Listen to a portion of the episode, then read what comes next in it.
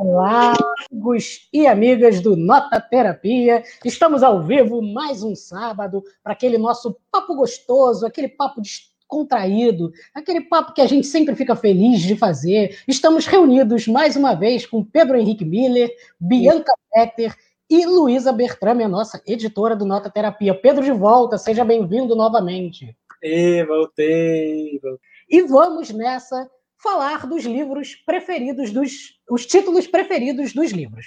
A primeira pergunta que eu quero fazer, que eu quero jogar aqui na nossa mesa de debate é: o que que faz um livro ter um título bonito? E aí eu quero jogar essa pergunta para Luísa Bertrame. O que, que faz um livro ter um título bonito? Então, acho que tem várias formas de pensar o que, que é um título bonito, né? É, para mim, um título bonito é um título que, quando eu olho, eu me sinto impelida a ler aquele livro, porque eu preciso saber o que, que é aquilo, o que, que vai acontecer, o que, que aquele título está me dizendo. E eu tenho muito isso, assim. Eu já comprei muitos livros sem ter a menor ideia do que, que eles eram, só porque eu achei o título maravilhoso. É, às vezes a gente se surpreende positivamente, às vezes era só um título bonito com um conteúdo meio ordinário. Mas acontece, né? Faz parte. Mas para mim é isso. Eu acho que um título bonito é um título que é capaz de construir uma imagem é, que, que chama a nossa atenção. Né? É, e acho que pode acontecer em todo tipo de literatura. Acho que tem literaturas super best-sellers, super comerciais, que tem, tem títulos super legais e chamativos e bonitos. É, e tem os, os, títulos mais diferentões, mais cultos, né, que também são tem, costumam ter uh, nomes assim diferentes que chamam a nossa atenção, né? Então, para mim, tem a ver com isso, com, com um impacto instantâneo que aquilo tem em mim quando eu quando eu leio pela primeira vez.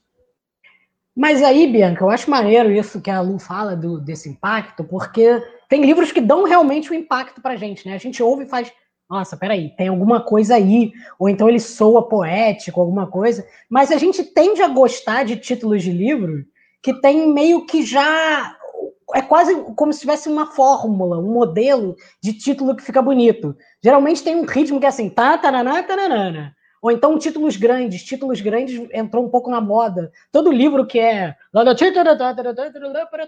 é bonito, sabe? É, e aí eu queria saber o que, que você prefere. Se você prefere nome de livro pequeno, nome de livro grande, e que se tem algum macete que você consegue ver que as pessoas conseguem incorporar para dar um título de livro bonito e tal. Nossa, Deus, muita coisa, muita pergunta, muitas questões.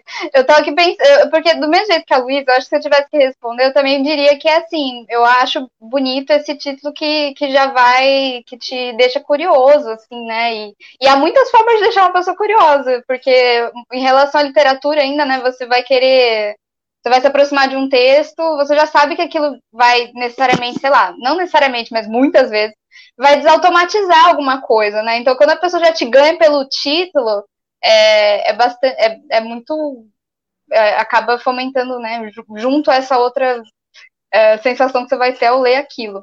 Mas eu não sei, eu estava aqui pensando, eu acho que a minha tendência é de gostar de títulos médios, assim. Não sei. Porque é muito grande, eu tenho a sensação que também virou uma moda muito grande. Tipo assim, né? A, a pessoa que fez tal coisa. E muitas vezes é um título muito bonito, que nem a Lu, né? Eu acho que vai falar do Marcelo Aquino.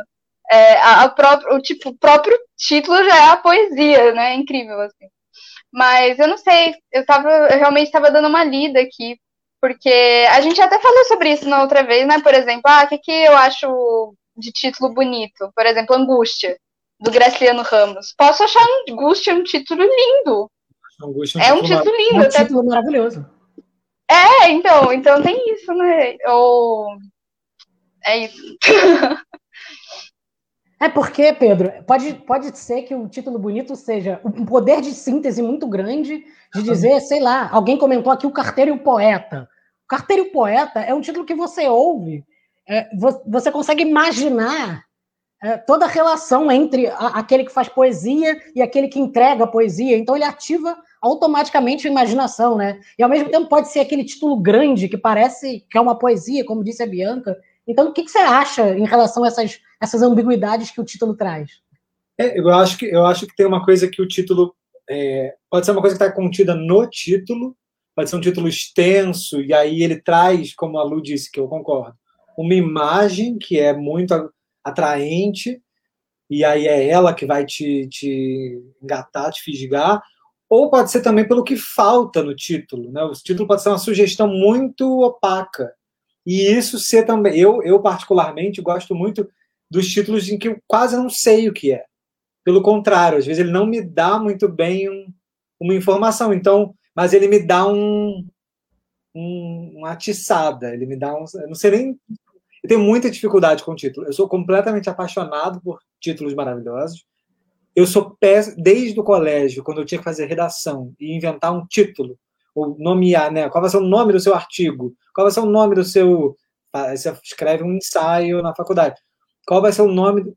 Eu tenho uma dificuldade, vou contar de chamar de do que a coisa é. Eu não sei, eu fico com medo de ficar criando uma coisa muito mirabolante e parecer, ficar querendo parecer ser belo. E, e eu sempre tenho nervoso. Ao mesmo tempo, eu amo títulos maravilhosos e eu fico querendo que as minhas coisas que eu escrevo tenham algum nome bonito, mas eu tenho muita dificuldade com dar título bonito. Eu acho que título é, às vezes pode estragar, um título, um título também muito vaidoso ou muito pavoneado, não sei, pode ficar. É isso que eu ia falar, que eu acho que às vezes a gente confunde título bonito com o título que é excessivamente adjetivado e cai no cafona. Exatamente. Porque aí parece que está escorrendo mel ali daquele título, e aí ele meio que não, não, ele exagera na proposta dele, porque o título eu acho que ele tem esse objetivo básico, que é de fazer a síntese do livro. Eu acho que se eu fosse definir o que, que eu acho que o, o livro serve, é para dar a síntese do livro. Alguém comentou aqui, por exemplo, ensaio sobre a cegueira. É, eu acho que ensaio sobre a cegueira é um excelente título porque ele é bonito, você ouve o ensaio sobre a cegueira, você consegue imaginar o, o, o do que, que ele está falando, mas Sim. ao mesmo tempo ele, ele é a síntese daquilo. O Saramago ele não está contando história sobre pessoas cegas, ele está fazendo uma forma de, ensaística de pensar a cegueira, então ele dá nova significação àquilo que acontece no livro e que ele não poderia escrever no livro. Se ele escrevesse no livro, estou hoje fazendo um ensaio sobre a cegueira, provavelmente ele estragaria a ficção dele. Então o título leva o livro inteiro para uma outra camada da coisa, né?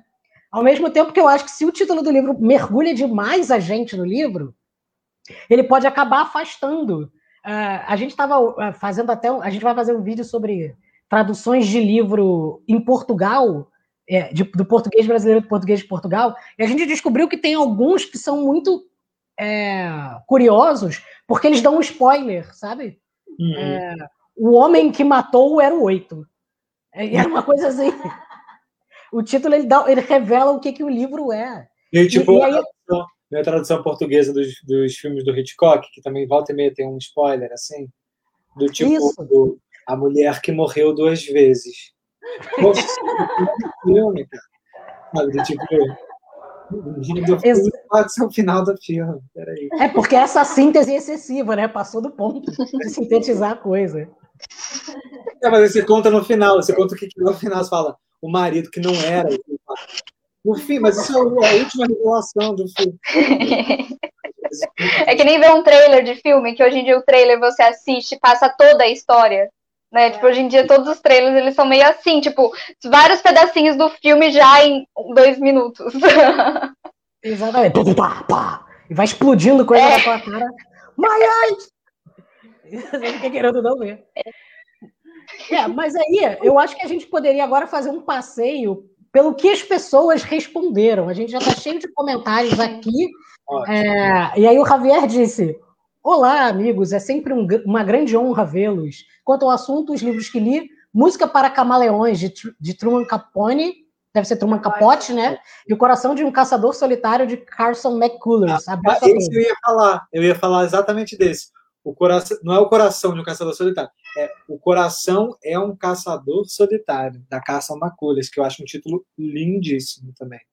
Concordo. E olha, aparentemente uh, Carson McCullers tem títulos bonitos o tempo todo, porque a gente separou também alguns comentários de pessoas que comentaram durante a, nos últimos dias que a gente postou nas nossas redes e tal, os seguidores comentaram e falaram também desse a balada do café triste. E eu não conhecia, e eu achei muito bom esse nome, né? Maravilhoso. É uma, pe é uma pessoa que está sempre fazendo títulos diferentões aí, bonitos, né? Bonitos, é, é. Eu acho a balada do café triste lindo também. O coração é um caçador solitário, eu acho lindo também. É, ele tem também o Pássaros Feridos. Car... Pássaros Feridos. É ela, é, Pássaros Feridos, não é? Não, esse eu não conheço. Peraí, eu vou pesquisar aqui rapidinho. Eu amo os títulos dela. Eu fico pensando sempre que título. título. Eu gosto muito também de umas obras que aí o título fica bonito, porque eu li e aí, aí passei a achar o título a coisa mais maravilhosa do mundo. Não é não, me enganei. Não? Não. Confundiu. Tudo bem. Acontece. Mas, essa parte. É, mas continua falando, Pedro. Não, eu tava pensando que é engraçado. É, fiquei pensando em títulos mil, né? E aí, como eu tô lendo muito tragédia grega, é muito engraçado como, tipo, peça clássica não tem um nome. O nome geralmente é o nome do personagem. É Medeia, é antigo, né? É, é tipo tirano, é tipo rei. É... Não tem muito bem um nome. No máximo você tem, sei lá, os persas, Ajax, é, a Odisseia, a Ilíada. Você não tem um, um nome. Assim, o nome é, é, o nome do personagem ou da jornada, sei lá, da, da coisa. E aí, não sei por que eu tô falando isso. Não, até nas comédias, né? Tem Lisístrata, mas aí ganha o segundo, que é a greve dos a guerra, a guerra dos sexos. Que aí eu já acho mais maneiro. É, e aí a gente tem outros comentários aqui, olha, da Maria Paula Alonso, que disse que Antônio Lobantunes tem títulos lindos. Isso aqui a, a Luísa Tragará, tragará pra gente. Tragará. Você vai fumar? É... Vou fumar um Antônio Lobantunes. Vou fumar um. A Ivaneide falou que Afonso Cruz, campeão em títulos bonitos, entre eles Vamos Comprar um Poeta, que é um título lindo, Vamos Comprar um Poeta. a Uti disse. Nem tão lindo para o poeta, né? É, o poeta, ele, coitado. Mas boa tarde, boa tarde do Quebec. Olha. É, que maneiro, né? Vendo a gente do Quebec, maravilhoso. É, a, a Paula Novelouca, que está sempre aqui com a gente, um beijo, Paula, Oi, disse. Paula. Um que não li, mas acho lindo, Na Margem do Rio Pietra, sentei e chorei, que é do Paulo Coelho. Eu acho esse nome bonito. Uhum. Eu acho esse nome bonito. Sim. Porque ele é bem descritivo. É, um que eu amo, A Insustentável Leveza do Ser. Esse, esse é para mim, eu acho que eu poderia ficar. Fala dele, né? É, eu acho que é o mais falado. O título bonito é A do Ser. Até o Chico viu aqui, ele também acha. Então, eu acho, eu, eu até preparei uma coisinha na minha cabeça para falar do Sustentável Leveza do Ser, porque eu acho que esse livro é lindo e eu acho que o Milan Kundera é muito feliz na maneira dele, dele pensar os livros dele, porque tem um, um filósofo chamado Alain Badiou, que ele tem um livro chamado Pequeno Manual de Inestética, em que em cada capítulo ele fala sobre um tipo de arte. Então, um é sobre teatro, um é sobre a dança. E na dança, ele, ele vai defendendo que a, que a, arte pura é a dança. Ele diz que o teatro ele, ele depende de uma, é, de uma extensão temporal e espacial para acontecer, e que a dança é o único que não depende, porque ele diz que a dança é o movimento antes do movimento. É, que, tu, que tudo que acontece ali na dança, a gente é, serve que é um esforço imenso para fazer um gesto muito leve. Então é toda a força que aquela bailarina faz de um treinamento absurdo para fazer um movimento que a gente olha e parece que é uma pluma. É, sabe? Tem a ver com um pré-movimento, né? tem a ver com uma coisa que é um, é um, antes do movimento que está contido no movimento. É belíssimo. Isso, é lindo, é um movimento antes do movimento. E eu acho isso lindo, porque a insustentável leveza do ser, eu acho que é isso, assim, você para você ter essa leveza do ser, você precisa de um peso, você precisa de uma força, você precisa de um impulso tão grande para chegar a isso que a gente chama de leveza do ser, né? É, eu não vou dar, ó, já vou comentando alguns rapidamente meus, só porque tem a ver com a sustentável leveza do ser, que eu, eu amo, acho, acho que a receita para eu ficar animado, não é sempre, mas com um bom título, é a ideia de paradoxo ou de um oxímoro, assim, é, então, insustentável, leveza, por um, já tem um, já tem uma coisa shakespeariana aí, um, um oxímoro mágico que faz com que você fique. eu fico completamente encantado. Quem é o meu fazedor de títulos favorito? Carlos Drummond de Andrade, que eu acho que cria os títulos mais bonitos da história da face da Terra. Eu acho que o, o, o Cabral também, também acho os títulos do Cabral maravilhosos. Eu acho que os modernistas, de certa forma, ainda mais os Sim. poetas, conseguem um poder de síntese, quase como se também o título fosse um. um... E Bianquita saiu. É, deve ter caído na internet. Daqui a pouco ela volta. Deve ter. É... Eu acho que eles têm um. Ó, voltou. Voltou, Ficaram mudos, não sei. Ficou com algum problema no meu fone. Não é minha internet, não.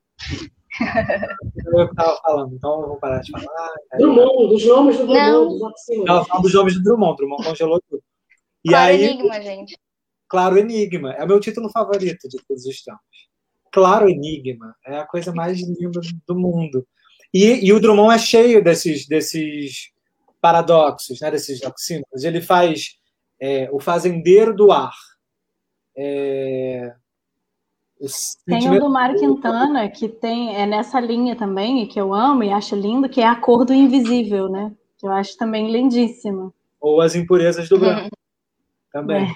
As impurezas do branco é maravilhoso. Em mil aspectos, né? O Impurezas do Branco dá uma, uma, uma imagem muito vasta, muito ampla do que, que, do que, que é o branco e do que, que é o impuro.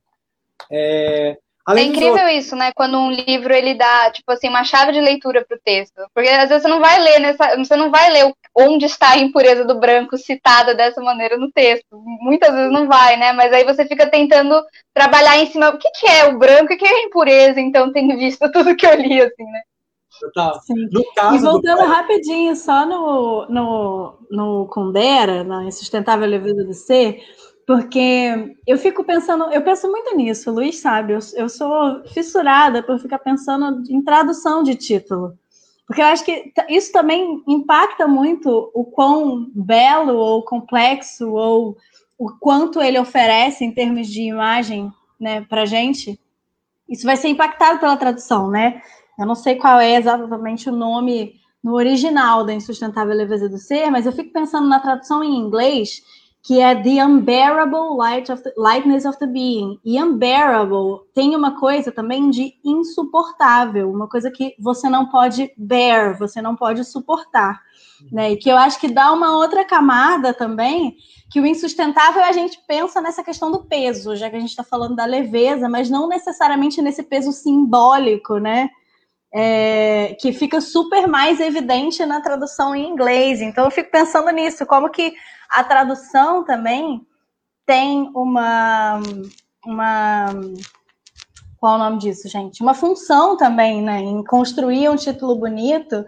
E às vezes, sei lá, fico pensando como é que se traduz um, um, um a impureza do branco? Como é que se traduz claro enigma? Será que, que todas as vezes a gente mantém essa, essa, essa dualidade tão interessante do livro? Será que se perde em alguma língua, né? Enfim, só uma puta viagem aqui. Claro. Não, eu acho incrível. E eu acho que o Claro Enigma, a Claro Enigma eu acho que é o, que é o meu top top 2, porque o top 1 é o que eu vou falar, e aí o top 2 é o Claro Enigma. E eu acho maravilhoso, porque eu nunca tinha prestado atenção nisso, até um professor um dia chamou atenção na aula, que ele fala que o, o enigma é uma coisa que é inacessível. Tipo, não existe enigma no mundo. Porque o enigma, ele só existe porque ele não existe. Então, assim, é, é como se fosse uma caixa inacessível de algo. Então, não é, é, ele, ele comparou ao segredo. Ele fala, não, não existe segredo no mundo. O segredo é aquilo que ninguém pode tocar, ninguém. Se alguém tocar o segredo, tipo, se você, você não guarda um segredo, você, você tem algo na tua experiência. Se você conta um segredo, você desfaz o segredo porque ele está justamente na, na, incapacidade de ser trocado. Por isso que ele é segredo, porque ele não pode ser transponível. O enigma é isso. O enigma é como a esfinge do que o Édipo precisa enfrentar, né? É, ele existe na sua na sua incapacidade é, de ser dissolvido. Ele, a partir do momento que ele resolve o enigma, a esfinge não existe mais. Né? Ela Exatamente. Se ela, ela se desmonta, ela se dilui no ar. E, e mas a ideia de um claro enigma É muito e acho ao mesmo tempo muito bonito porque o, o Drummond vem, de, vem depois de Sentimento do Mundo, vem depois da Rosa do Povo. A Rosa do Povo, que eu também acho um título arrebatador, mas a Rosa do Povo é um título que está ali. É uma rosa, inclusive no poema, né? O poema é uhum. sobre a rosa que fura o asfalto, apesar de toda né, a, a impossibilidade de existir, ela existe. Então ela está ali. Então é sobre uma existência concreta, bem modernista. O Claro Enigma, eu acho, inclusive tem muito a ver com o livro, Claro Enigma, com os poemas do Claro Enigma. O Drummond vai entrando num lugar mais metafísico, talvez menos plástico. Nunca não é plástico. O Drummond e os modernistas são muito materiais, assim. Mas o, o, os, os, poemas do Claro Enigma, às vezes você não sabe do que é que está sendo falado, de tanto que é diluído e, e complexo, e enigmático e opaco. Então eu acho que esse é um título que carrega muito dos próprios poemas. Depois, mais tarde, mais para o fim da live, eu leio um dos poemas. É, e, e, é legal o Claro Enigma também, porque é meio que a função de qualquer pessoa que está pensando o próprio tempo, né? Jogar luz aos enigmas do próprio tempo, assim. É, talvez essa seja a grande função da arte, jogar luz a, aos, aos enigmas do mundo. E, e, jogar luz não significa desvendar eles, porque eles só são enigmas enquanto são inacessíveis. Mas ele está claro, você, você, clarifica o enigma. E aí eu acho que você avança na maneira de poder pensar, né? É. Vamos ver outra aqui que comentaram. Morro dos Ventos Uivantes, incrivelmente bonito, que o título original é em inglês. Um, acho Wuthering Heights lindo também. É porque é difícil traduzir, mas é. Eu gosto da sonoridade. Wuthering Heights. É, já Wuthering tem... já é uma, um uivo, é, assim, né? Muito... O próprio uivo é. do, do Wuthering já é um, um sopro. É. É, um outro comentário aqui da Lua Bia foi: um livro que comprei pelo título, antes dele ficar tão famoso, aliás, foi A Sombra do Vento. Achei sensacional esse título do Zafon e acabei gostando da história também. É, a Sombra do Vento é lindíssimo também, porque tá mais uma vez na linha, nessa linha que o Pedro falou, né? de que aponta para um uhum. lado e desloca para outro. E, e, o legal do Zafon é que ele tem uma literatura que, ao mesmo tempo, que é. é ela é como. É, eu acho que tem um pouco da literatura do Humberto Eco, né? Que de um lado tem uma pegada pop muito grande, uma força, uh, que, como o nome da Rosa, que também é um título lindíssimo. Uh, tem, ao mesmo tempo, reflete sobre grandes questões, grande coisa. Outro comentário aqui, ó. Esse livro do Paulo Coelho Coelho, Na Margem do Rio, Pietra, sentei, chorei, foi o único que li, amei, inclusive. E aí temos. Agora temos aqueles outros que selecionamos, né, Lu? Bota, bota algum aí pra gente ver. Novamente, Foi mal, tava sem áudio. Todo mundo comentou, né, da insustentável leveza do ser, assim, em vários lugares, no nosso Instagram, no nosso Facebook. Também Memórias de Minhas Putas Tristes, do Gabo. Foi o primeiro livro dele que eu conheci, assim. É, acho que eu era muito nova para aproveitar a leitura, mas de qualquer Dos forma. Últimos, né? Não, é, acho que é. Acho que é, sim. Falaram também da Marca de uma Lágrima, do Pedro Bandeira. Lembro, né? Pelo colégio. É. Trilha sonora para o fim dos tempos. Achei atual. Interessante. Eu gostaria de saber qual é exatamente a trilha que eu deveria estar ouvindo nesse momento. É, hoje, em dia, hoje, em dia, o título desse livro é só, é só trilha sonora. É. Olhar os lírios do campo, do Érico Veríssimo. Eu acho esse também lindo. Eu, eu penso num quadro do Monet, quando eu leio esse, esse título, sabe? Super visual. Assim. Olhar e ajuda, né? Esse tempo. Olhar e também. Isso que eu ia falar, do olhai, né? Tipo, você bota num título um olhai. Nossa, você tem que ter muita coragem e por isso que fica lindo. É tipo, é tipo botar uma mesóclise, né? Acho que é o é. tipo de coisa que o Michel Temer faria. Botar uma mesóclise no título. Compartilhei um quadro novo. Para ficar terrível. Alguém lembra do título do livro dele, aliás? Só pra Ninguém. gente. Não, sei, não lembro. Ninguém tem essa é, não, eu fiquei pensando pra, pra gente julgar, mas vamos, vamos focar no mais. Tem, achei aqui, ó, chama Anônima Intimidade. Tem o oxímoro aí, Pedro. Anônima. É, é, é. Anônima Intimidade. Você vê que não adianta de nada, pelo Tá, olha, mais um aqui, ó. Vamos ver o que mais falaram. Amor de perdição. Amor de perdição é bonito mesmo. A solidão. Tem outro do Camilo Castelo Branco, que é cabeça, estômago, coração. Coração, ah. cabeça, estômago. Eu acho um, um, título lindo também. Eu, Eu fico Como é que é? tentada é? a ler. Coração, Como é cabeça, é? estômago. Não sei se é essa é ordem. Bom o nome. É bom. É Coração, tipo cabeça, cabeça ombro, estômago. joelho pé. Cabeça, ombro, joelho pé. é, é. Eu acho... Olha, a, a solidão do, dos números primos, eu acho. Esse é espetacular. Eu gosto desse nome também. Esse, esse nome é muito bom. Porque Conheço, os... mas o nome é legal. Nossa, é bom demais. É, e aí tem o A Elegância do Ouriço. A elegância do legal também. Acho muito bom. É.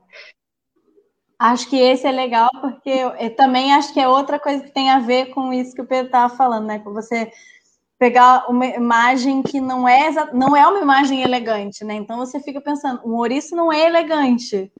O que, que é exatamente a é elegância do ouriço, né? Eu preciso saber, preciso ler esse livro porque olha o ouriço não pensa em elegância, mas a pessoa Gente, eu fiz uma associação doida aqui eu pensei no nariz do Gogol andando na rua com, sabe, com uma roupinha. Eu pensei na elegância do Ouriço, mas não é algo meio assim.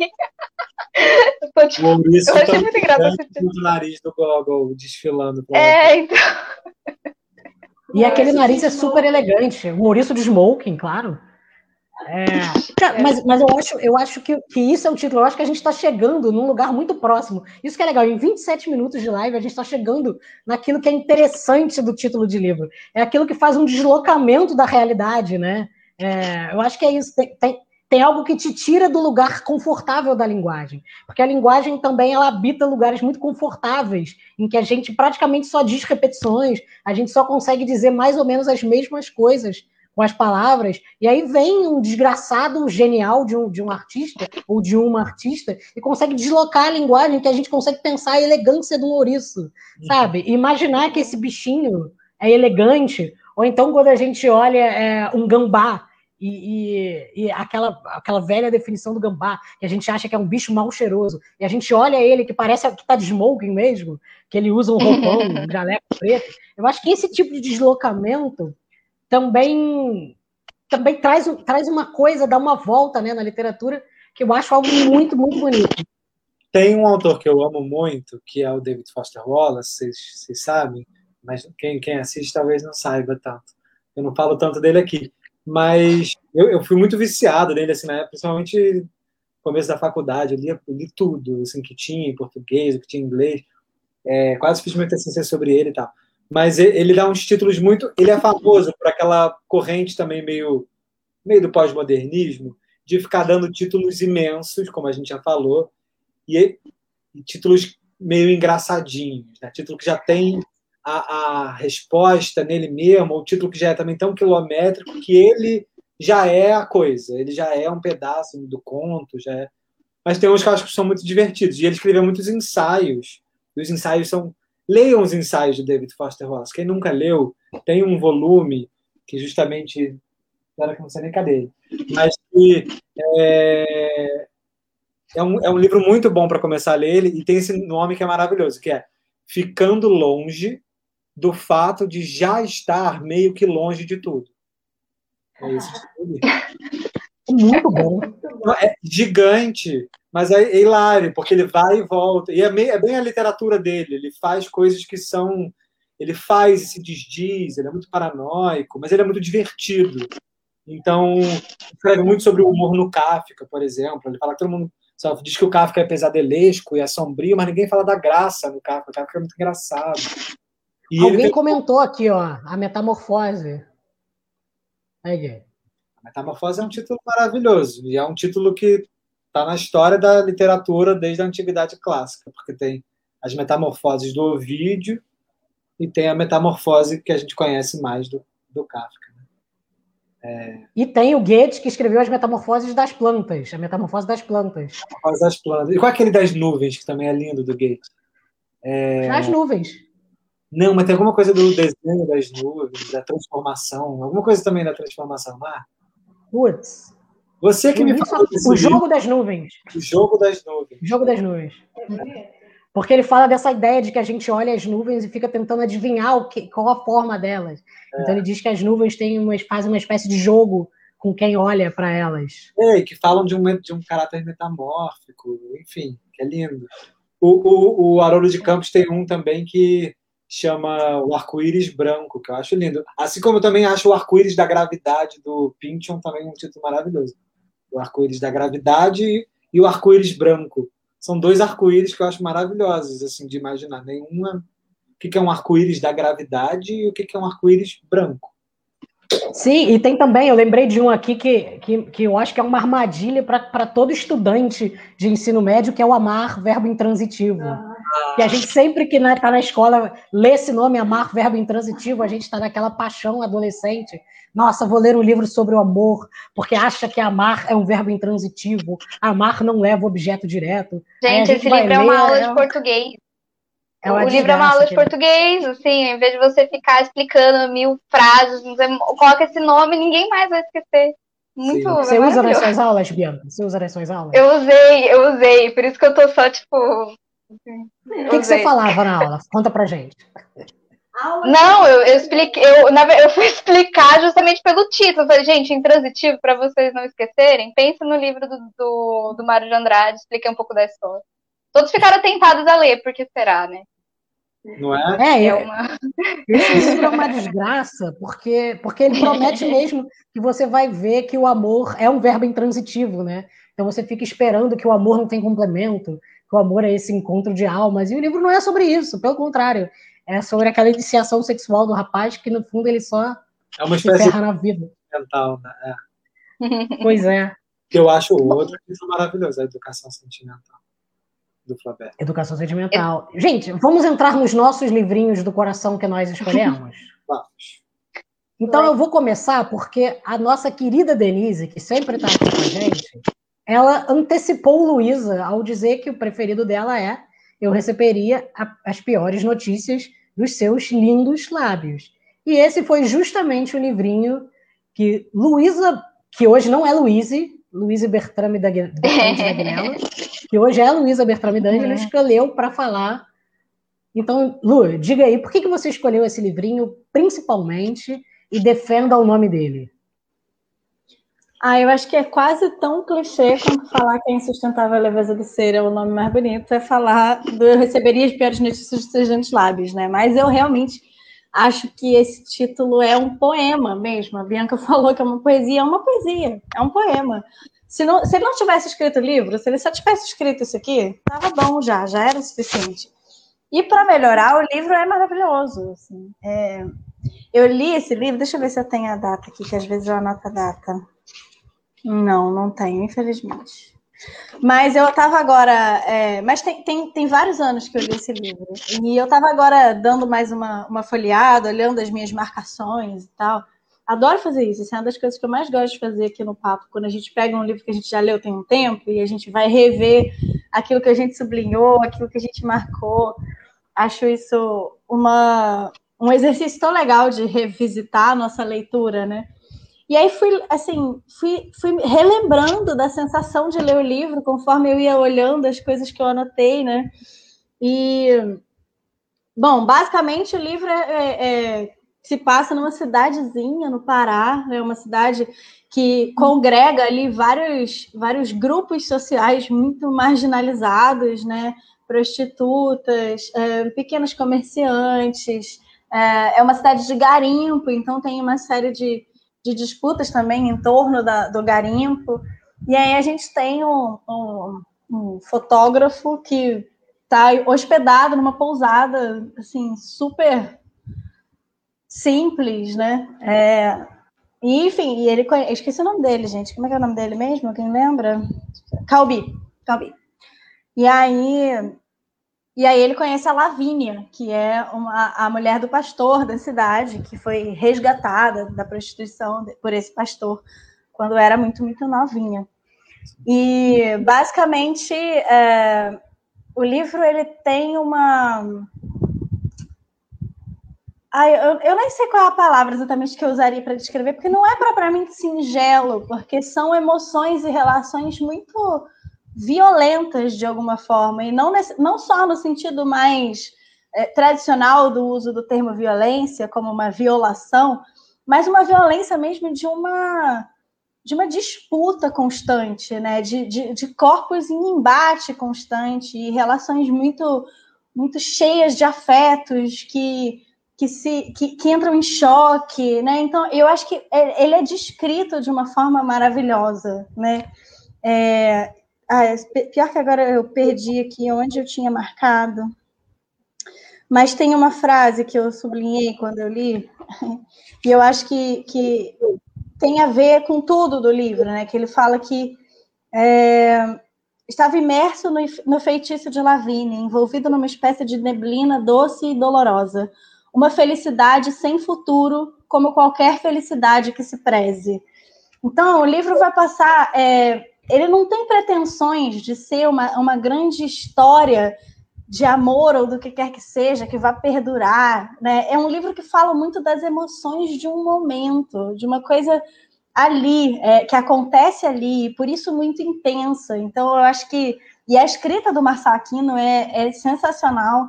E por isso, para mim, é, esse livro é maravilhoso. Eu acho que o título, ele, ele dá esse, esse primeiro, essa primeira vontade de ler, e quando a gente lê, realmente a gente se vê uh, muito, muito impactado por essas narrativas dessas relações que são muito, muito, muito intensas que realmente, é, ao ponto de você pensar que receberia as piores notícias pelos seus lindos lábios, porque, por pior que fossem, o que vale é a intensidade desses lábios lindos que trazem essa notícia, e isso é muito trágico e, ao mesmo tempo, muito bonito, né?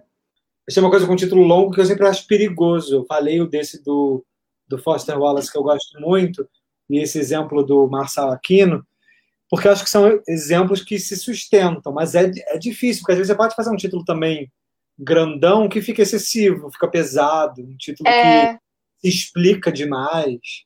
É, é então... tem isso, né? Porque, assim, se a gente pensar nisso, que o título quer ser meio que é, o que deveria ser, ou vai sintetizar o livro de alguma maneira, né? É, tem que também tomar o cuidado do título não ao empobrecer o livro, né? Ou, ou sei lá, ou vice-versa, assim, às vezes pode acontecer, né? Ou às Ficar vezes demais. o próprio livro, porque eu acho que o título. É. Às vezes, vezes o livro, quer, o título é um pedaço também da obra. O título é o título da obra, não é a obra. Mas ele é um. É. Chave, né? Nossa, mas esse, esse título ele é muito convidativo, né? Você fala que notícias são essas, né? Que, que... Tem uma notícia horrorosa e tem um lábio lindo. Então você fica. Você é, você fica. Quais são esses lábios? E é muito interessante Nossa, é... o livro, para quem lê o livro, né? É, tá lá. Tá lá as piores notícias e estão lá os lindos lábios. Tem toda a, a, a lascívia, tem toda a, a, a luxúria que tem nos, nos romances do Marçal Aquino, estão nesse título, do título do Marçal Aquino o quanto ele é convidativo, porque o que, que é piores notícias e o que, que são os lindos lábios. Você fica querendo saber. A primeira coisa que você quer é saber de quem, de quem é a boca e o que ela fala. O que, o que são piores notícias. E está lá no livro, tem que ler. Eu concordo total. E eu ia falar que eu, eu tenho uma tendência a não conseguir falar o título desse livro. Eu receberia as piores notícias dos seus lindos lábios. Você já... A minha boca, ela, ela enrola um pouquinho para falar, sabe? Mas, mas é um título lindíssimo e eu penso exatamente a mesma coisa. Bianca, qual que você indicaria entre títulos lindos? O que, que você trouxe para nós? Ah, então, o que eu trouxe? Eu acabei escolhendo um livro que eu li justamente por conta do título, porque o título, ele nem é, assim, ele não é um título tão desenvolvido, mas que eu falei, vou ler, que é O Livro dos Abraços. Eu fiquei, quais são os abraços? Quero ser abraçada, vou ler o livro. Simples assim. É, aliás, que é do Eduardo Galeano, né? Que eu acho também que tem títulos lindos, que nem As Veias Abertas da América Latina. Eu acho um título fortíssimo. Tem também a Memória do Fogo, o Nascimento dos Dias, né? Mas o livro dos abraços foi assim, eu, eu fui por conta desse, desse nome, entrei por conta disso. Aliás, a, ele tem uma capa muito bonitinha também, que é uma criança com batendo num bumbo, assim, é muito bonitinha essa capa, pelo menos da, da edição que eu, que eu tinha lido. E, e, o livro, ele é grande, mas ele é incrivelmente recheado de várias narrativas breves, assim, eu não sei nem se são crônicas, eu acho que nem daria pra, daria para chamar de crônica, mas é, são abraços, né, assim, depois que você lê o livro, você fica, você lê por essa chave, né, cada uma dessas narrativas são abraços, que não significa que sejam histórias, eu acho essa capa fofíssima, me conquistou muito, assim, não sei. É, são histórias que, na verdade, é como se o narrador, né? Assim, aí eu não estou nem entrando na, né, para pensar se o narrador, é, se é um, o próprio Eduardo Galeano, se ele está como jornalista, está como autor, se é fictício, não é, né? Não é, não é isso, assim, mas é como se ele fosse escutando e apanhando histórias, causos, muitos causos das pessoas, e fosse traduzindo em narrativas brevíssimas e aí você, assim, você fala, ah, vou ler só mais uma, aí você lê só mais uma, aí acaba, você fala assim, vou ler só mais uma. Aí acaba. Só, só... E é muito interessante, porque na verdade passa por tudo, né? Então, assim, às vezes a gente pensa abraços e fala, ah, são histórias fofas. Não necessariamente, tem algumas que acabam ganhando justamente pela, pela é, tranquilidade, assim, não tranquilidade, é pela singeleza ou pela simplicidade de falar algo extremamente forte. E aí o, o livro vai passando por isso, assim. E é, recomendo para quem quiser uma coisa que não precisa assim, se engajar numa grande história, porque ele tem uma capacidade de síntese incrível.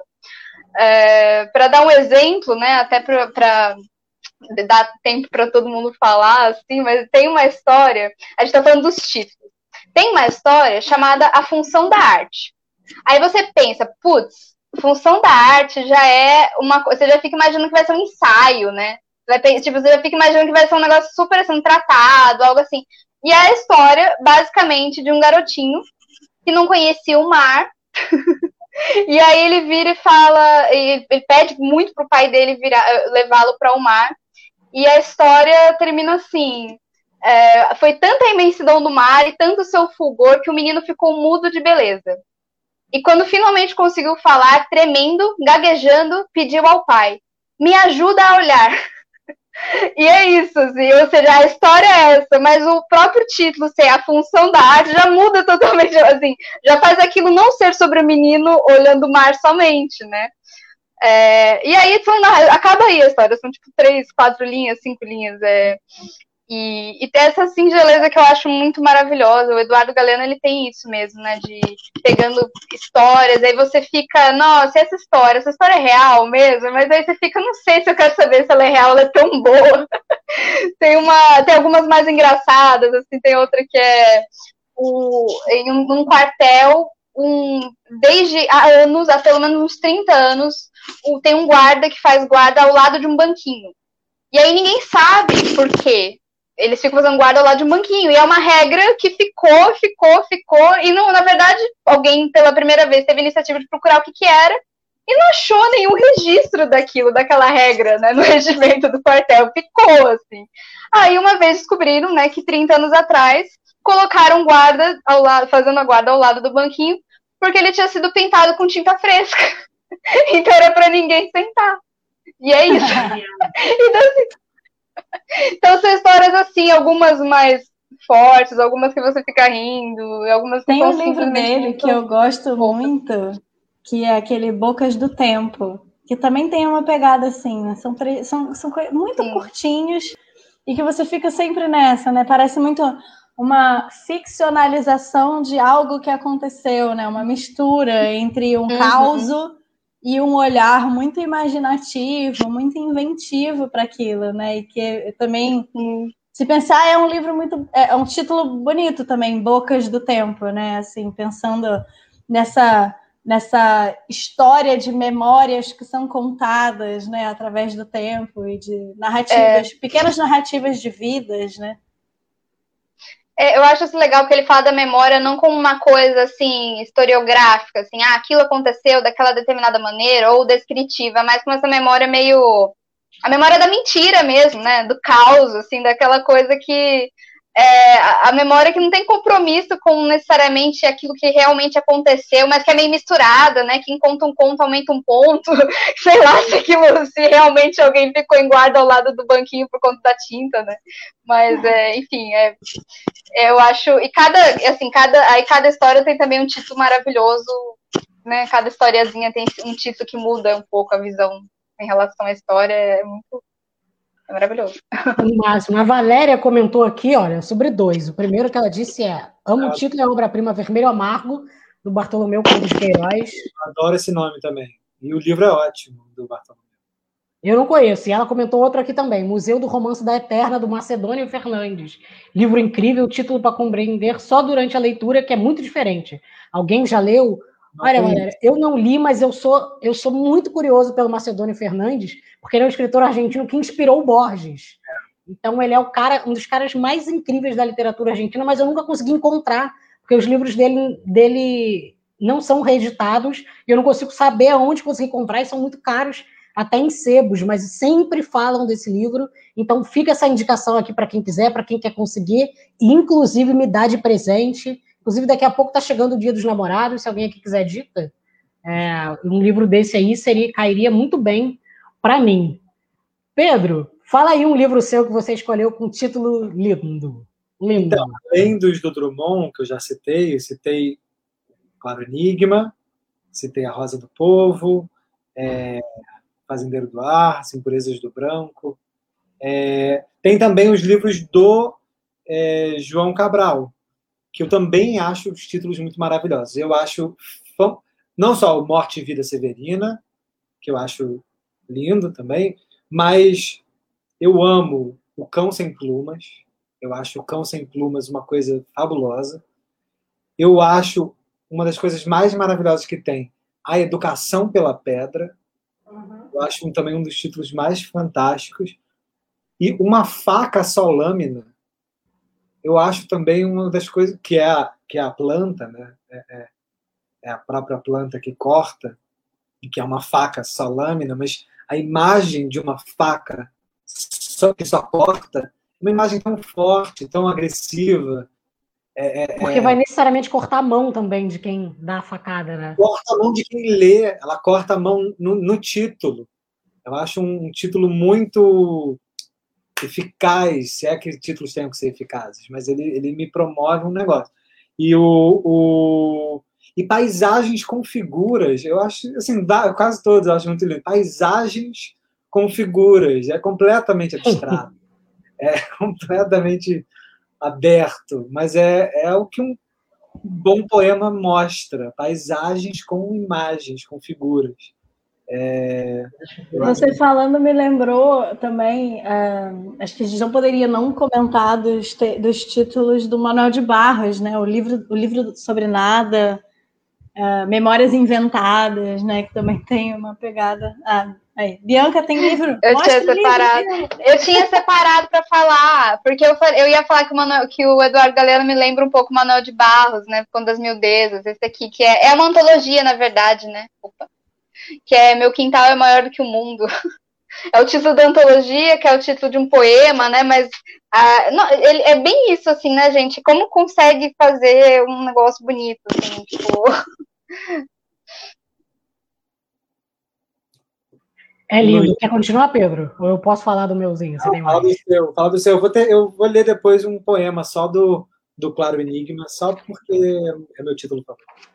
Não, tu pode, pode, podes ler à vontade. Bom, o que eu escolhi, é, eu escolhi A Vida é Sonho, do Caldeirão da Barca. Eu amo. É, porque eu e Pedro somos, fazemos teatro, fizemos teatro, é, ah, fazemos teatro, mas fizemos teatro na faculdade. É, então estudamos muito teatro e o Caldeirão da Barca, esse dramaturgo do século de ouro espanhol, é, um clássico para quem estuda teatro, e é uma das peças mais lindas do mundo, e eu acho, olha que lindo. Esse é da Edra, né? Essa editora Edra tem essas capinhas lindas também. E eu amo a história do A Vida é Sonho, porque A Vida é Sonho sempre promove um deslocamento, né? A gente lê o nome do livro e a gente acha que é uma metáfora de alguma coisa. Bom, então ele está dizendo que a vida é uma coisa que temos que sonhar e tal, mas não, a vida é sonho é uma coisa materialmente muito presente na história, que é a história. É, a história, a história é a história de um sujeito, que, de um príncipe, que quando nasce, a mãe dele morre, e ele é meio que. O, o pai dele vê, um- vê meio que uma maldição de que esse nascimento desse filho vai trazer um homem vil, cheio de pecados e soberbo, e que vai destruir o reino da Polônia. Tem um oráculo que diz isso, né? No dia do nascimento dele, quando a mãe morre, o oráculo fala que esse filho vai trazer a desgraça, que ele é desgraçado, que ele é odioso, que ele vai ser um homem vil, mau. Mas, diferentemente dos oráculos da tragédia grega, você não sabe se isso é um oráculo ou não.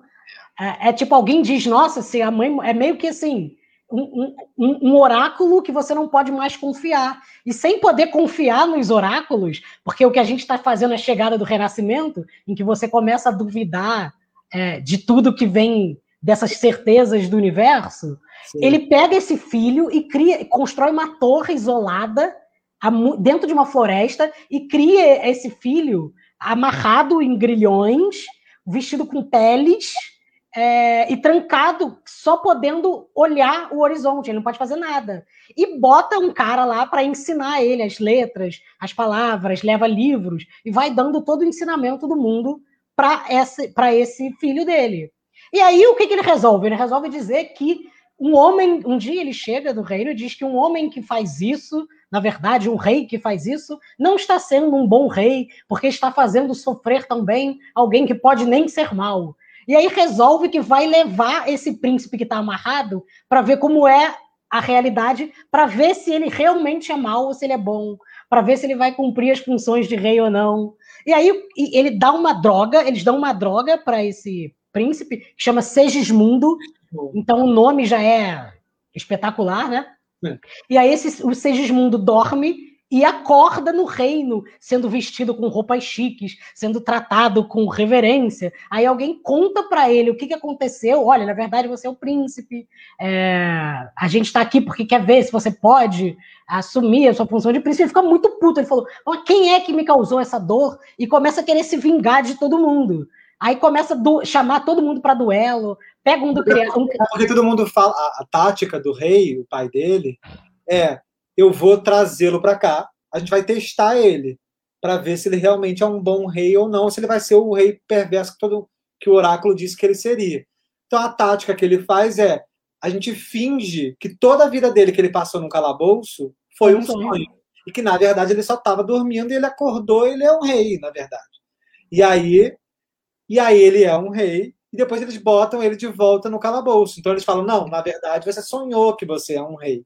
A Não, e ele fica muito puto quando, quando, ele, quando dizem para ele que tudo que ele viveu, ele fala: Não, eu vou me vingar, quem é que estava comigo? Aí ele pega um criado, taca pela janela e mata o cara. Aí esse criado que, que ensinou tudo para ele, ele chama para um duelo, puxa a espada, eles estão prestes a duelar. O rei fala: É, realmente, esse Não, é sujeito cheio é o mal.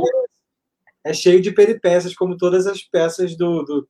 Parece muito Shakespeare, né? Assim, estão ali pertinho, né? na mesma época. E aí, o que, que eles fazem? O rei, o que, que ele faz? Ele droga de novo o Segismundo e coloca ele de novo lá é, no calabouço cheio de peles e nos grilhões. E aí eu só separei um trechinho para ler, porque é lindo é, quando ele tá. Quando ele se vê de volta nesse, nesse lugar, que aí ele diz assim. Por ser verdade, esmagados, essa fera condição, essa fúria, essa ambição, mesmo a pensar que sonhamos e o faremos, pois estamos em um mundo tão singular que o viver é só sonhar. E a experiência medonha diz-me que o que vive sonha, o que é até despertar. Sonha o rei que é rei e insiste em tal engano, mandando, dispondo e governando, e às lisonjas não resiste. Mas no vento escreve o triste destino que o leva à morte, e essa a descida forte, que tem quem pensa reinar, vendo o que há de despertar do seu sonho, dessa sorte. Sonha o rico com riqueza, que mais cuidados lhe oferece. Sonha o pobre que padece sua miséria e pobreza. Sonha o que o triunfo preza. Sonha o que luta e pretende. Sonha o que agrava e ofende. E no mundo em conclusão, todos sonham o que são. No entanto, ninguém compreende. Eu sonho que estou aqui, de cadeias carregado, e sonhei que em outro estado, mais lisonjeiro me vi. que é a vida, um frenesi, que é a vida, uma ilusão, uma sombra, uma ficção, e é pequeno o maior bem, que, os, que o sonho a vida sustém e os sonhos, sonhos são. E aí acaba essa segunda jornada. Eu amo esse final, que eu acho que é maravilhoso, desculpa. É que, é que ele, ele não inverte. A vida é sonho. E os sonhos, sonhos são. O sonho na vida, tudo é sonho. Tudo, na verdade, é sonho, inclusive o sonho. É, e que, mas é, é, também uma ideia linda, e aí não é uma peça de teatro, não à tem a ver com, com, com o próprio Shakespeare, como eu falei, a ideia de que a vida é também uma, uma representação breve, como um sonho. Ela também é um jogo de papéis ao acaso, que pode ser esse, como podem ser esses outros, mas que rapidamente vai ser, puff, vai, vai, vai ser vai, vai fechar as cortinas, como num teatro. E isso é feito num teatro, esse jogo de representação, né? Será que ele é rei? Depois transforma ele em mendigo, depois de mendigo transforma ele em rei. Se dá no teatro, que é o lugar por excelência das trocas de, papéis e de sonho, e de você assistir a um, a um recorte de um momento de um sonho. É, e, e ao mesmo tempo, de certa forma, é uma figura tão trágica, né? Porque retiram dele até a realidade é. de, dessa torre, porque ele perde, ele perde o que tem de palpável até na vida miserável dele, porque tudo é transformado em sonho, então ele não tem mais matéria, ele não tem mais materialidade, ele só tem esse sofrimento de não saber mais o que é vida, se a vida é sonho ou se sonho é sonho. Então, a vida é sonho não, não é exatamente um título de esperança metafórico, é também, mas também é um questionamento aos lugares, né? Esses, esses reis que estão no poder e que sonham em ser rei é, e que sonham com os poderes também estão sonhando com o poder que governam. Claro, estão iludidos, estão mentindo, estão fingindo. É muito então, é um dos, eu, eu, acho que esse é o título mais lindo. Um dia eu gostaria de trazer essa peça para a gente conversar tipo uma hora ou, ou, conversar sobre outro tema, mas eu quis trazer só pelo título mesmo. Ela é maravilhosa. Não, essa peça, todo mundo tem que ler essa peça. Ela, ela, ela não é tão importante quanto Sonho de uma Noite de Verão, que é outra peça de sonho, que também joga com sonho, quem sonhou o quê. Mas é, deveria, né? Porque ela é linda, ela é linda, ela é lindíssima. E ela é muito menos lida do que deveria. Assim. A gente que é do curso de teatro acaba lendo que é um clássico do século de ouro espanhol. Eu, eu acho que é minha, minha peça preferida. Eu acho que A Vida é Sonho, desde que eu li, é minha peça favorita. Muito, é vamos, vamos fazer mais uma rodadinha. Luísa, qual outro livro que você vai trazer para gente de nome bonito? Eu vi que você já separou aí. Eu queria contemplar eu queria contemplar aqui é, mais alguns comentários. Ah, Peraí, deixa eu achar os comentários aqui. Que foram feitos ali no comecinho, né? Já foram todos. Não, não, peraí. É, quero contemplar no sentido de que, assim, alguém comentou lá no nosso, no nosso Facebook, eu acho, sobre Nas Tuas Mãos, na Inês Pedrosa, né? Que... Ih, foi mal, gente. É... É uma escritora portuguesa que, para mim, é tipo a rainha dos títulos bonitos também, né? Tem esse Nas Tuas Mãos, tem outro que chama Fazes-me Falta. Nas Tuas Mãos é um dos meus livros preferidos, eu adoro ele, acho maravilhoso. É, e tem um outro título dela que eu acho lindo, que conta a história de uma fadista que se chama Dentro de Ti Ver o Mar. E eu acho que tem algo da língua portuguesa usada em Portugal que faz com que uh, que a gente tenha uma percepção diferente do título quando a gente lê. Porque se a gente fosse escrever dentro de Ti Ver o Mar no português brasileiro, acho que não seria tão bonito, assim, não seria tão impactante, mas acho que tem uma sonoridade, tem uma poética do, do português de Portugal que que dá um tom, assim, e que eu acho lindo esse dentro de Ti Ver o Mar. E na mesma lógica, já que estou falando de portugueses também, e que teve aqui um comentário lá no comecinho da nossa live, né? Que a pessoa falou, Antônio Lobo Antunes possui títulos lindos. E para mim, esse é um dos títulos mais lindos do mundo, do Lobo Antunes, chamado Ontem Não Te Vi em Babilônia.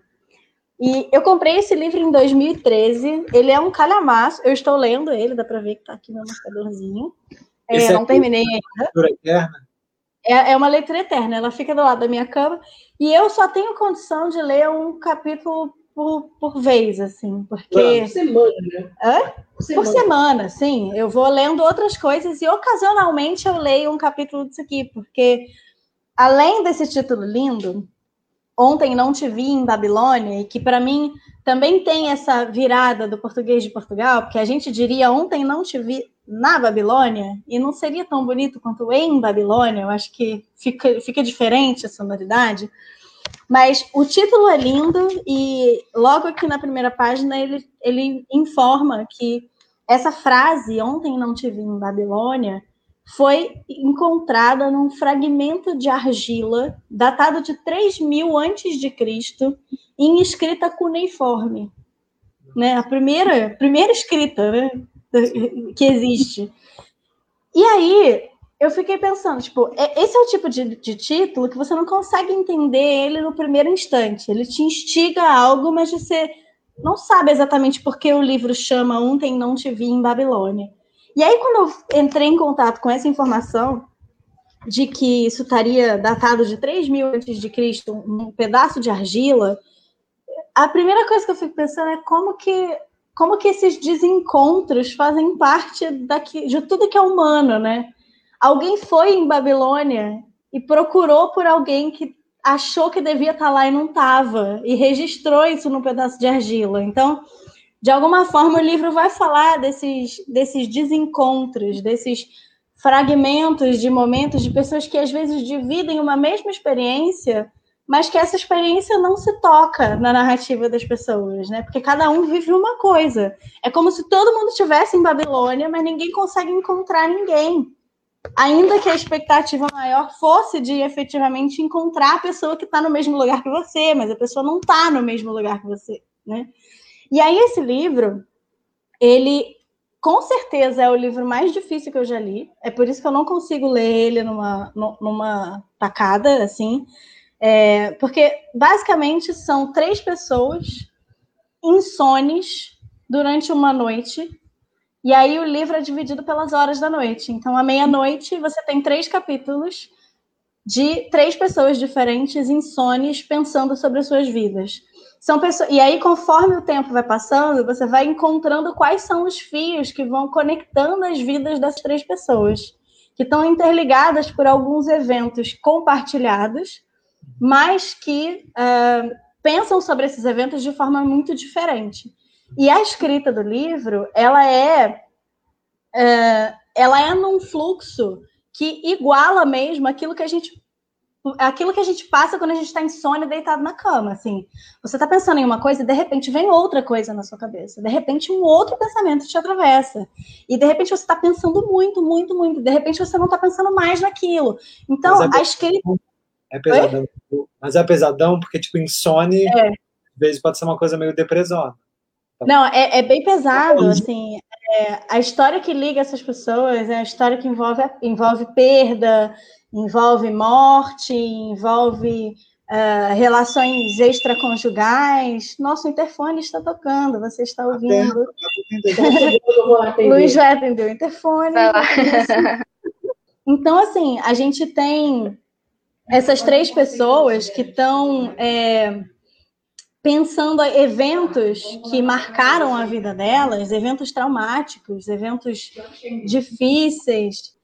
Mas, enfim, é, o livro é muito difícil porque o tema é muito, é muito pesado e o fluxo de escrita é, é, é, assim, é impressionante que alguém tenha conseguido escrever um livro replicando a bagunça que é uma pessoa transtornada pelos, pelo seu passado e pelos seus piores traumas numa noite insone. Assim, é, um, e não é uma pessoa, são três. Então, tipo, são três pessoas pensando as mesmas coisas de lugares muito diferentes e, e aí relembra traumas de infância e relações familiares e as relações entre as pessoas.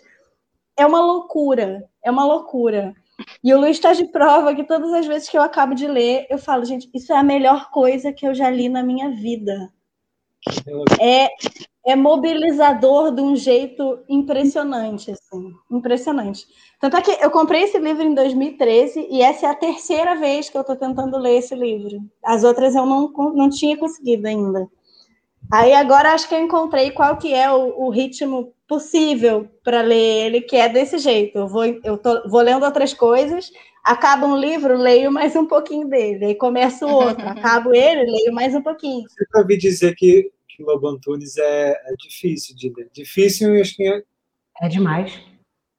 É, de, de complexa, né? Sei lá como a escrita dele ser complexa mesmo. Ser, é, ele tem um outro livro que, que eu li dele, que é Os Cus do Judas, que é dificílimo. Chega um momento que você não, já está meio perdido, mas você vai pegando pelos poucos. E tem um que eu gosto do, do, do título do livro, que é uh, A Ordem Natural das Coisas. Eu acho esse título bom. E aí, só para ler alguns comentários que fomos recebendo aqui, uh, a Valéria disse que é verdade, todos os livros do Manuel de Barros são maravilhosos mesmo. A Mirta disse: o amor é um desastre. Ela gosta desse nome. Eu acho meio trágico. O amor é, é um desastre. Eu gosto do, do Gabriel Garcia Marques, do Amor e Outros Demônios. É, porque legal. ele me instiga pra caramba. O Emanuel disse: Ilusões Perdidas do Balzac. Ah, maravilhoso. Tem... Maravilhoso. Ele falou que tem vários que são lindos, mas a memória dele é limitada. Você falando do. Ilusões Perdidas é maravilhoso esse título. Ilusões Perdidas. Sim, tem o que eu gosto também, que é do Steinbeck, que é a Rua das Ilusões Perdidas. É, que no original, na verdade, é Connery Row, que é o nome da rua, mas recebeu esse nome aqui no Brasil, provavelmente nesse efeito cinematográfico de dar nomes viajantes, poéticos, né? Aí a, a Nailde comentou: amo literatura, história, sonha, sonha. O Odair disse Música ao Longe, do Érico Veríssimo, que é, um, que é Música ao Longe é um desses títulos Bonito. que tem música, mas ao longe, né? Bonito. A Denise lembrou do Histórias Abençonhadas, do Mia Couto, que tem a ver com histórias abençoadas, com histórias sonhadas, né? A Maria mandou corações e livrinhos pra gente. Corações e livrinhos para você Maria também, Maria Clara. Ai, Maria Clara, amo Maria Clara. E o Emanuel disse: tudo, tudo é Rio, da Carla Madeira. Não li ainda, mas parece ser incrível só pelo título. E a Yara disse: Mar Morto, do Jorge Amado, Germinal, do Emílio Zola. Concordo. O, o, eu esqueci de um que eu amo muito, que é o Estrutura da Bolha de Sabão, da Lígia Fagundes Teles. Sim. Eu amo esse título. E a doutora Olga entrou, disse que tem um livro lindo que não tenho mais, que é Amor em Minúscula, do Francesc Mirales. Eu acho que é isso. Bom, gente, eu acho que tá bom, né? Nosso papinho já tem uma hora e dez, conversamos bastante sobre títulos bonitos de livro. Você que está assistindo a gente, deixe sua curtida, deixe seu like para o Facebook e o YouTube amar a gente mais ainda, porque a gente ah, já é amado. Eu ia ler hum. o poema. Eu ia ler o poema. Isso, vamos fechar com o seu poema. Tá. Se as pessoas acharem muito chato a leitura de poema, tudo bem. E ela, né? Bianca até saiu, hein? Bianca, por Bianca exemplo, corre, aí ela pegou e foi embora. E, mas, quem, mas quem gostar, fica. É, é bom ser no finalzinho, porque não. Quem quiser achar aborrecido. Pedro, em homenagem ao seu retorno, eu vou até colocar sua carinha grande, olha. A minha carinha grande, que eu. É, eu olha. de Fala aí o nome do poema para eu colocar aqui no banner. No pós-Covid. O nome do poema é Cantiga de Enganar. Está no Claro Enigma, do Drummond. É maravilhoso. Vou ler, tá? Vamos lá. Cantiga de enganar. O mundo não vale o mundo, meu bem. Eu plantei um pé de sono, brotaram vinte roseiras. Se me cortei nelas todas e se todas se tingiram de um vago sangue jorrado ao capricho dos espinhos, não foi culpa de ninguém. O mundo, meu bem, não vale a pena. E a face serena vale a face torturada. Há muito eu aprendi a rir. De quê? De mim ou de nada? O mundo valer não vale. E tal como sombra no vale, a vida baixa e sobe. Algum som desse declive não, não é grito de pastor convocando seu rebanho. Não é flauta, não é canto de amoroso desencanto, não é suspiro de grilo, voz noturna de nascentes, não é mãe chamando filho, não é silvo de serpentes esquecidas de morder e abstratas ao luar. Não é choro de criança para um homem se formar, tampouco é a respiração dos soldados e dos enfermos, dos meninos internados ou das freiras em clausura. Não são grupos submergidos nas geleiras do entressono e que deixam desprender-se menos que simples palavra, menos que folha no outono. A partícula sonora que a vida contém, que a morte contém. Um mero registro de energia concentrada. Não é nem isso. Não é nada. É som que precede a música. Olha aí o movimento que precede a dança, da dança. É som que precede a música.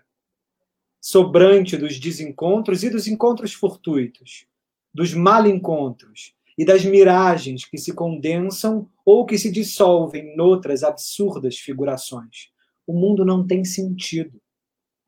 O mundo e suas canções de timbre mais comovido estão calados. E a fala que de uma para outra sala nós ouvimos é o silêncio, que faz eco e que volta a ser silêncio no negrume circundante. Silêncio. O que quer dizer o silêncio? O que é que diz a boca do mundo? Meu bem, o mundo é fechado. E se não for, é antes vazio. O mundo é talvez, e é só. Talvez nem seja talvez. O mundo não vale a pena. Mas a pena também não existe. Meu bem, passamos de conta de sofrer, de olvidar, de lembrar e de fruir e de escolher as nossas lembranças e revertê-las caso elas se lembrem demais em nós. Façamos, meu bem, de conta, mas a conta não existe. Que tudo é como se fosse. Ou que, se for, não é. Meu bem, usemos as palavras, façamos mundos, ideias. Deixemos o mundo aos outros, já que o querem tanto gastar meu bem, sejamos fortíssimos, mas a força não existe. E na mais pura mentira do mundo que se desmente, recortemos a nossa imagem, mais ilusória que tudo. Pois haverá maior falso que se imaginar algum vivo? É como se um sonho pudesse nos dar o gosto de um sonho, mas o sonho não existe meu bem. Assim, acordados, assim, lúcidos, severos, ou assim abandonados, deixando-nos à deriva, levando na palma do tempo. Mas o tempo não existe. Então sejamos como se fôramos no mundo que fosse o mundo. É muito bonito, não é? É uma das coisas mais lindas que tem. Incrível. Bom, bom, no geral. E tem tanto a ver com A Vida é Sonho que eu achei que valia a pena. Não tem muito a ver com A Vida é Sonho, né? Ele fala é muito lindo demais. Como se fosse. Por um lado, também tem a ver com aquilo que você falou do, do gesto antes da dança, de sei lá quem falou que a dança que é a melhor da, das Mas a, ele, esse som, que, que som é esse que está na vida e que está na morte? e que antecede qualquer som, é um som pré-som. Isso, para mim, é o Claro Enigma. Eu acho que os poemas do Claro Enigma têm essa, essa gramatura que é meio da vida. É uma coisa muito louca. Só os maiores, os semideuses, artistas maravilhosos, conseguem esse grau de complexidade, ao mesmo tempo simplicidade, um contrassenso, de um claro enigma, de fazer um poema como esse, que é tangível e obscuro. É difícil de entender do que ele está falando, mas ele está falando da, da vida, do, do, da canção de enganar que é o mundo. O Drummond tem, essa, tem esse tamanho imenso, né? Da, ele vai passando pelas coisas e descrevendo tudo o que esse som não é. Ele não é criança gritando na noite, ele não é a, a freira no claustro, ele não é. Ele vai, ele vai operando pelo, pela subtração, né? É bonito demais. Enfim. É incrível. Nossa, parabéns, Pedro. Você leu lindamente, falou lindamente. Não, mas sério, foi, foi maravilhoso. Você estava falando de Claro Enigma, estava lembrando da sensação de eu ter lido aquilo pela primeira vez. Eu quero aquela sensação de volta na minha Sim. vida, assim, porque. Não, é demais. É... E, e o, o, livro inteiro, todos os poemas são muito lindos. Tem um outro poema nesse, nesse livro que é um dos meus favoritos, que é O Boi Vê os Homens. Então, é um poema curto, mas que é, é, poema é... é demais. E, e aí é o boi olhando para o homem falando: olha que coitada essa figura, esse aí é o homem. Ele não sabe fazer barulho, não sabe. A forma dele é a coisa mais sem graça do, do planeta. Ele se e ele anda para lá e para cá de nariz em pé, ele acha que ele é importantíssimo. É maravilhoso. Tem muitos poemas que eu amo e é um dos meus livros de poemas favoritos de todos, assim, junto com Sentimento do Mundo, Rosa do Povo. Gente, Pedro, que coisa maravilhosa esse poema. Fiquei fiquei tocado. E olha, todo mundo aqui dizendo muito bom, belíssimo. A Valéria aplaudiu muito e falou maravilhoso em caps lock para você. O Emanuel disse um poema necessário. O Fernando disse muito massa, obrigado pela delicadeza da poesia do Drummond. Belo começo de noite de sábado. Espero que sua noite de sábado seja incrível também, Fernando. A Isabela falou que chegou agora, mas vai assistir tudo porque adorou o tema. Sim. Aí a Valéria disse Drummond, sensacional, que poema incrível, obrigado. E a Manuel mandou um beijo a todos. E para a amiga Bianca. Beijo, mano. Bom, eu tava eu acho, eu acho que a gente, com esse momento tão poético, a gente podia ficar por hoje, né? Eu fiquei, poxa, tocado, fiquei feliz de você estar de volta. É, não imaginava que a gente fosse, né, pô, poesia maravilhosa, e falar da vida é sonho, falar de tantos livros incríveis, e falar de tantos títulos, e pensar, poder imaginar a Babilônia, é, poder imaginar os abraços, o livro dos abraços, que é a coisa que a gente está precisando tanto dar, né, abraços, e não está podendo, a gente não sabe qual é o valor do abraço até não ter essa possibilidade, né? A gente sempre fala do brasileiro que se encosta tanto, e o livro dos abraços é, é aquilo que a gente mais fazia na vida, encontrar alguém já abraçar, já tomar no braço, né? E a gente não pode, então, o livro dos abraços, eu acho que são muitas poesias que a gente foi entrando em contato e que os autores e autoras traduzem isso de forma tão incrível em seus títulos, né? Porque eu acho que a gente pode olhar também uma livraria como como esse essa espécie de vitrine de poesia, a vitrine da poesia do mundo, em que a gente vai sendo capturado, encantado só pelos títulos, né? Passar diante de uma livraria é passar diante de poesias. museu de tudo. Isso. É uma espécie de lugar de memória infinita também, né? Porque você tem toda a história da humanidade ali.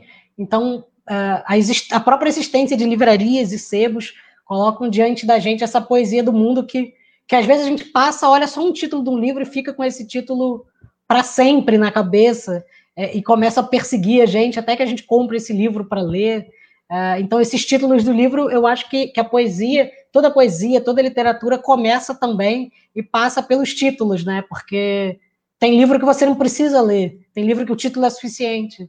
É, o, livro, o livro faz o processo, é, o título faz o processo inteiro que um livro deveria fazer só com você olhar. Eu acho que é por isso que a arte é potente, porque ela se coloca diante de todas as coisas e enfrenta todos os produtos, enfrenta o capital, enfrenta o acúmulo, enfrenta a morte, enfrenta o sonho, enfrenta a palavra, enfrenta a palavra antes da palavra, o sonho antes do sonho, a vida antes da vida, é, para a gente tentar entender um pouquinho desse beco do mundo, que é, que é esse intervalo entre não existia nada e não vai continuar não existindo, e que a gente passa aqui nesse meio tempo tentando pensar algumas coisas sobre, sobre a existência, né?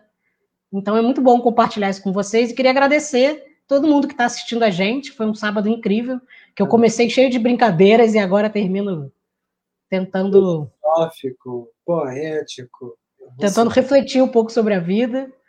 É, sigam a gente, siga a gente, siga Pedro Henrique Miller. Você está vendo é, a gente pelo canal do Nota Terapia, corre lá para seguir o Pedro Henrique Miller no YouTube quem então, tá puta canal. E quem tá vendo pelo meu canal, corre no Na Terapia. Corre, no arroba Na Terapia. É, o Pedro, essa semana, divulgou um vídeo é, de, do teu projeto Drama. Fala um pouco aí, Pedro. Ah, é. é um projeto que eu tenho no canal para poder falar um pouco também sobre literatura dramática, sobre teatro, que geralmente a gente vê menos aqui no, no YouTube, né? E, e quando vê, vê mais comentários. Enfim, para falar sobre textos clássicos do teatro. E aí eu criei esse bracinho ali do canal.